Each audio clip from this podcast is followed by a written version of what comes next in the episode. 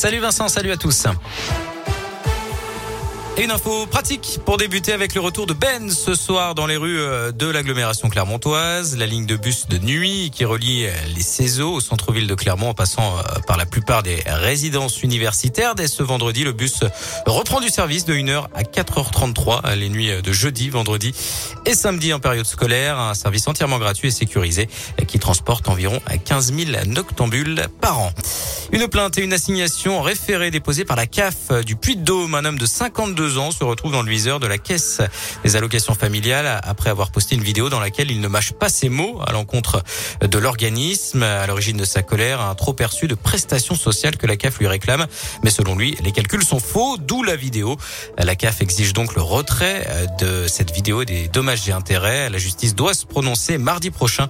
Le quinquagénaire, lui, souhaiterait porter plainte pour harcèlement selon la montagne.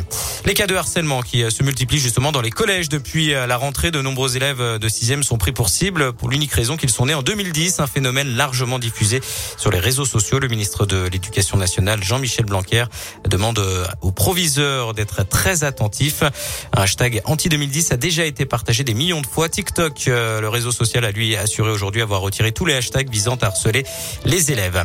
Dans le reste de l'actualité, l'ONU qui tire la sonnette d'alarme à six semaines de la COP 26, l'organisation des Nations Unies craint un réchauffement de 2,7 degrés si les États ne rectifient pas rapidement le tir. Rappelons que l'accord de Paris signé en 2015 vise à limiter le réchauffement climatique à moins de 2 degrés.